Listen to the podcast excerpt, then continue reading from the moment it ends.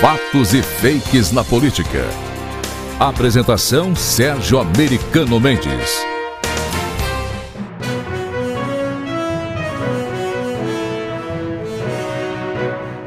O esqueleto de Luzia provoca desemprego em Minas. Luzia, aquele esqueleto de 11 mil anos encontrado perto de Belo Horizonte, ressuscitou recentemente e foi causa da desistência da Heineken em construir uma nova fábrica em Pedro Leopoldo, Minas Gerais.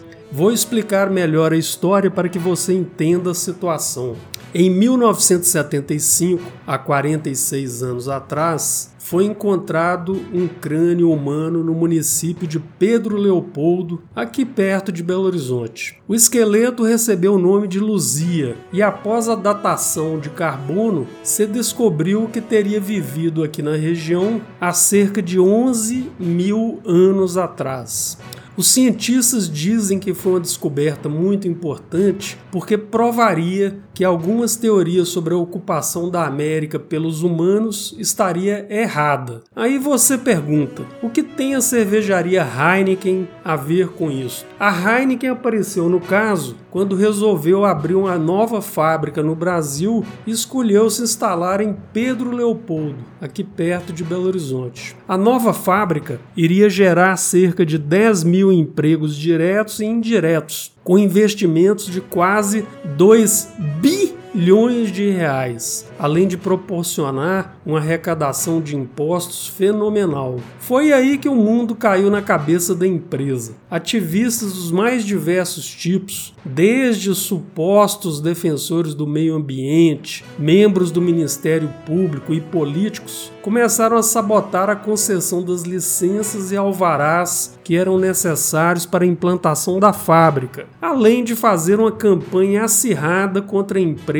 tanto aqui no Brasil quanto na sua matriz na Holanda. A empresa foi acusada de todo tipo de crime, de priorizar o capital e não o meio ambiente, de desrespeitar o ser humano e tanto fizeram e encheram um saco que a empresa acaba de anunciar que desistiu de abrir a fábrica em Minas Gerais. Eu acho que tão cedo eles não aparecem aqui mais. Afinal, quem seria louco de fazer um investimento bilionário perto destes malucos? Eu fui investigar os detalhes e descobri que a história não termina por aqui. Eu fico sempre preocupado com esses ativistas que dizem defender a virtude e que se julgam donos da verdade. Vamos começar pela localização da fábrica. Quem viu a campanha contra a Heineken acreditou que essa marca insensível queria construir uma fábrica em cima do túmulo da Luzia, certo? Errado. Basta abrir o Google Maps e checar que o terreno reservado à construção da fábrica ficaria no final de uma avenida a cerca de 2 quilômetros do local onde Luzia foi encontrada e a uns 500 metros do centro da cidade de Confins. Ao lado do terreno, vemos também o aeroporto de Confins, várias mineradoras, a fábrica de pré-moldados da Precon, várias indústrias e um pouco mais distante a cidade de Pedro Leopoldo. Enfim, parece muito estranho culpar a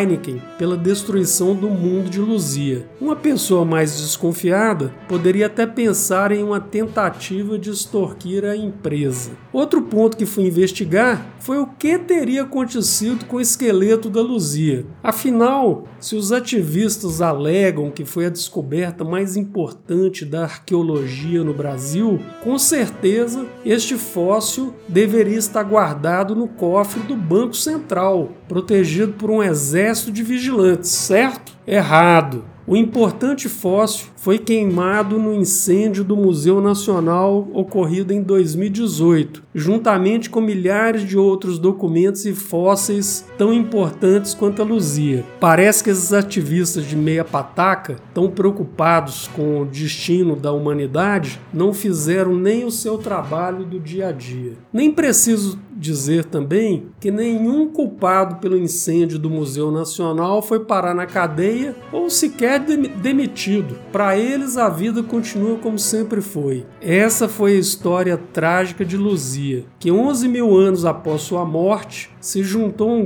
bando de fanáticos para impedir que você tivesse uma oportunidade de trabalho. Fica também a pergunta: onde estavam prefeitos, vereadores e os deputados votados na região de Pedro Leopoldo, Confins, Vespasiano e Lagoa Santa? Parece que ficaram sentados nos seus gabinetes com ar refrigerado, sem fazer nada, enquanto a empresa era difamada, praticamente sem defesa de ninguém.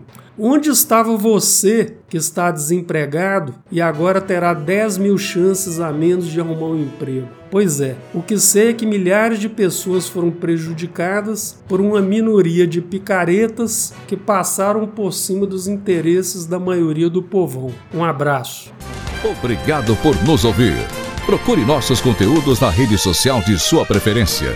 Em todas elas, basta procurar por Sérgio Americano Mendes.